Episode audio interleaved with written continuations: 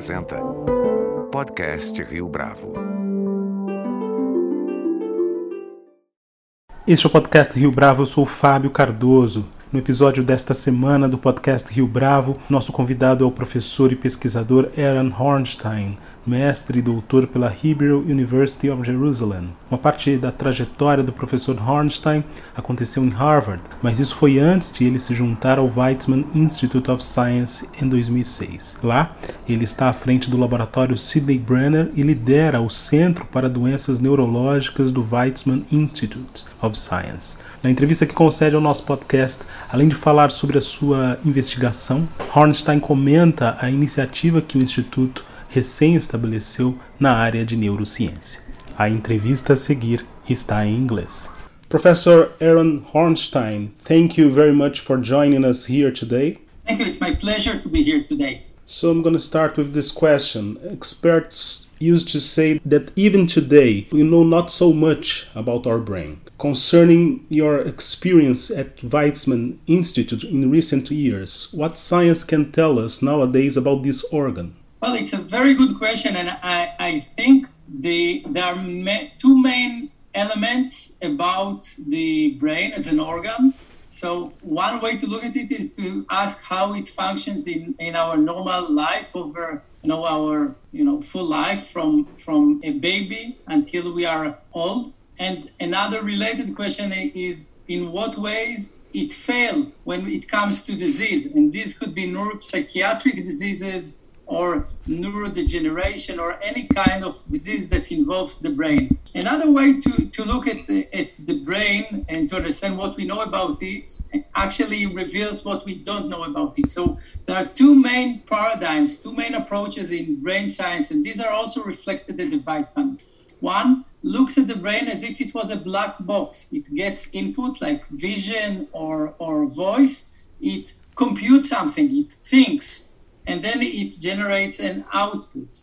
And this is called systems neuroscience, and it looks at the brain as if it was a, a, very sophisticated machine, but we don't need to look under the hood to see the little details. We just see how it functions. And this way of thinking about the brain is the way people at the Department of uh, Neurobiology at Weizmann, like very, very important leaders like Alon Chen, our president, and and Roni Paz, is the head of the department, and many others think about the brain. There is another way to, to look at the brain, and this is now represented in a new department called the Department of Molecular Neuroscience. This department and the people involved in, in research of this kind try to understand the underlying mechanisms, the elements, the molecular and genetic elements that make the brain tick. What are the critical elements for a neuron cell, the cell of the brain, to survive for 120 years? What, what makes it connect and communicate with other neurons inside the big tissue? And those details generate another vision of the brain. I think a, a, major element is to generate the synergy, and this is still lacking. This is where neuroscience should still do a very big step in integrating those two looks at the brain into one unified uh, theory and one unified set of insights. And why has Weizmann decided now to establish the Institute for Brain and Neurosciences? Yeah, so in, in a sense, it's exactly for this very reason that I just mentioned. We have two strong approaches to understand the brain, and th- these are positioned in two different departments at Weizmann. But our belief is that by integrating the two disciplines into one unified unit of thinking will increase scientific collaborations, will increase creativity, and we will increase also our capacity to understand even deeper how the brain functions. And this would happen in uh, the new neuroscience initiative, which is a large undertaking of the Weizmann. It's a big engagement at all levels, including in how we see the way we should train students, how we, we see the way we should hire new principal investigators that would run their labs, and how we hope we can push new collaborations between people that look at the brain as a, as a, a one unified machine and those that try to understand the molecular and genetic mechanisms that drive its function. What's the importance of multidisciplinary research for this enterprise?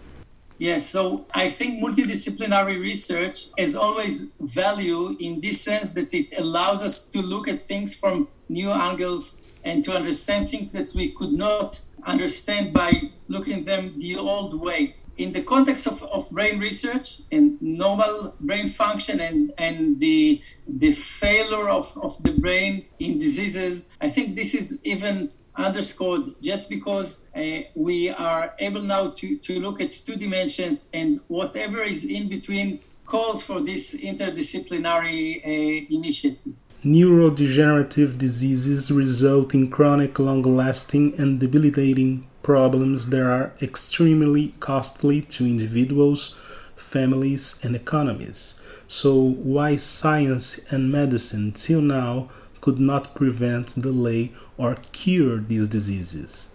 Yeah, so my personal field of interest and what my lab does for living is understanding neurodegeneration. We understand a, a family of diseases. I think the mo- most famous one is called amyotrophic lateral sclerosis or ALS in the United States, it's sometimes called also Lou Gehrig's disease, after a famous baseball player that, that suffered from it. I think that we are getting there. We're getting increasingly closer to getting new therapies. I think an excellent reference is what happened in cancer research in the last 70 years so early on, let's say from the mid 50s of the 20th century, scientists like myself started to gain increasing understanding of what's going on in cancer, what happens, why it starts, what exacerbates it, and uh, and this understanding came to a point where it was really frustrating that we truly understand cancer but do not cure it.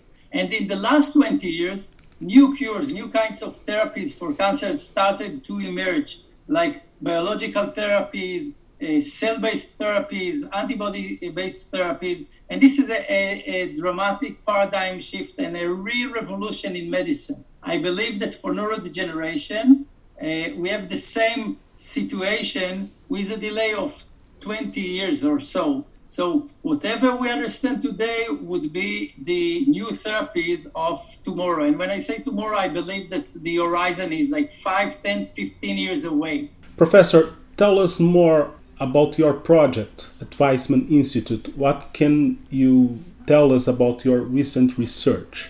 My research is fully engaged in understanding neurodegeneration. Neurodegeneration is sometimes called the pandemic of our generation, and of course, it's it's uh, longer and deeper than what we now see with the terrible COVID. It's something that has to do with the broad aging of the population, and when people get old, they get increasingly more and more of, of adult onset diseases. But we have good therapies to cancer and to cardiovascular diseases, while we don't have any uh, sufficient answer to the major neurodegenerative diseases. And you probably know them by, by the most common names, such as Alzheimer's disease, Parkinson's disease, and amyotrophic lateral sclerosis. And there are a few more, of course. So dementia and neurodegeneration are uh, two facets of, of the same disease when the brain as a tissue starts dying off. And it is, of course, a tragedy for, for patients and for their families. And my own research tries to understand the underlying mechanism. What are the genes that might drive neurodegeneration? What are the molecular mechanisms that go wrong in neurodegeneration? And how can we find new therapies? In research that I've done in 2015, discovering a new mechanism of neurodegeneration is now transformed into a therapy that is in clinical trials for uh, for seeing if it can improve patients with particular type of neurodegeneration ALS. So I think it's a, a great example of how basic research can become translational clinical research that might eventually help patients. Another element that we do is try to be able to diagnose the disease or disease progression by a blood test. So we develop blood tests that can tell us uh, what is the condition of a person, and, and it should assist uh, practitioners to tell a person whether they do or do not have particular types of neurodegeneration. So I think the one uh, interesting aspect of research is my, in my lab is that while it is truly engaged in basic research of disease, whatever we find, we transform into new therapies or, or new elements that can assist the intervention in human patients and, and perhaps one day we will be able to say that we identified a cure for neurodegeneration. Some politicians diminish the value of basic research. How important is basic scientific research for this project at Weizmann Institute? Could you please give us an example? Yeah, thank you. So, basic research is, of course, one step farther from translational research, which is what immediately gives us new therapies. So, if we want to uh, see the immediate horizon, uh, of course, basic research would, would not be very fruitful right away, but usually the big discoveries of today in the field of what is called basic research, the new uh, curiosity driven understanding are the main drivers of tomorrow's translational discoveries and uh, next day's new therapies. And there are a few great examples uh, for therapies that just come into play in medicine, both in, in brain diseases and also in cancer. And these rely on technologies that were thought of as pure basic research just uh, 10 or 20 years ago. And the list is very long, but I'll just uh, give uh, uh, two titles for those that want to look at it later in, in Wikipedia. So one huge technology that's got a Nobel Prize just, uh, just two years ago is called CRISPR. It's a technology to manipulate the genome. And, and then 15 years ago, another technology called RNAi or inhibitory RNA was also discovered through very basic research and now coming to play as new therapies for, for major human diseases. So I think it's a huge driver and it's also embedded deeply in the culture of Weizmann. In Weizmann, we like basic research. We think curiosity leads us to places we could not imagine would be possible and uh, understand new new landscapes, new new uh, continents of, of uh, biological insights and these would be also the drivers of tomorrow's therapies. Nowadays, people have been talking about science as never before in Brazil. In this regard, how important it is to involve society into science and how can the society contribute? Yeah, so I think society contributes in, in many, many ways throughout many years. Uh, and it has to start with, with culture, appreciation for science. And then education and support of education because today's students would be tomorrow's scientists. And then the priority, how the, the uh, government or governments in general decides to, to push forward on generating science would allow the, the future of, uh, of research, the future of therapies, but quite frankly also the, uh, the foundations for financial economic future. And in Israel in particular, we see how the basic research that was strongly supported by the community and culture over many decades is a major driver today of, of Israel's economy and, and our ability to generate new startup companies. So the culture must endorse uh, basic research and promote science in order for, to, for it to be a feeder of all the good things that uh, society can benefit from. In the past months, the, one of the major worries derived from pandemic concerns men, mental health issues. Can neuroscience prepare us for a tough year ahead? Recovering for this trauma, for example, or this is not just the case? Yeah, so I'd say that uh, discoveries from 20 years ago are driving today's psychotherapy and medical therapy for uh, trauma, post-traumatic disorders, anxiety, etc. And I think one of the best examples we have on campus is again uh, our president Alon Chen, who's a neuroscientist dealing with anxiety and uh, depression. Whatever Alon Chen and uh, researchers in this field do today would be the driver of better therapies in five or ten years from now. So not necessarily for addressing the COVID pandemic and, and its uh, sequela, but for uh, addressing anxiety and, and, depression in general a few years from now. Uh, you've mentioned anxiety and depression. My next question deals with this. According to the World Health Organization, Brazil is the world leader in anxiety and depression rates. Can we expect better solutions to these problems coming from science? First of all, I, am sorry to hear that Brazil was leading in terms of, of uh,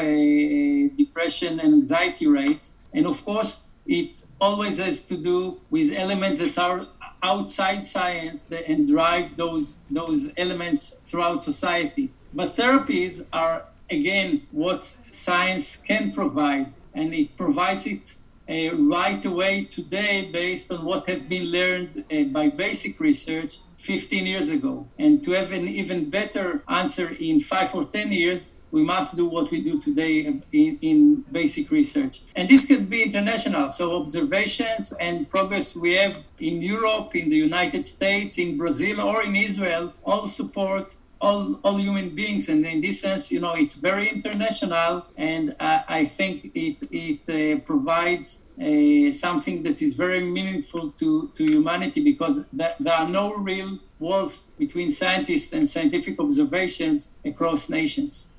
One last question outside our script, Professor. How can we relate children and basic science education? Is it possible to uh, align these two fields, for example?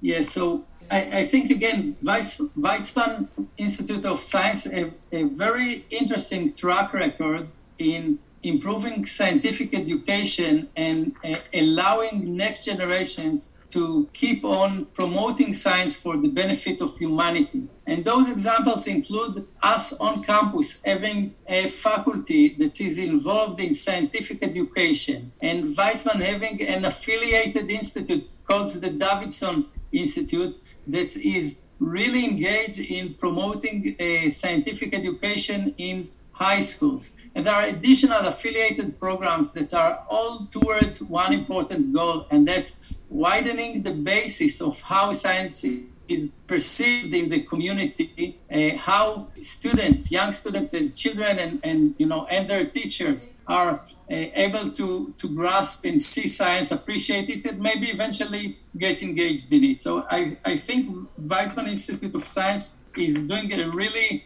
a nice and truly obligated work in this sense. And this could be an interesting paradigm. Usually, uh, those uh, places where uh, initi- initiatives like the ones I mentioned take place is in domains where government is not that active. So, a super active government could always be a major driver, and where, where it doesn't, so private initiatives and and uh, support or, or uh, philanthropy that support those initiatives always uh, allow institutes and smaller uh, non-profit organizations to drive education. And again, I think on the long run, it's for benefit of us all, of all humanity.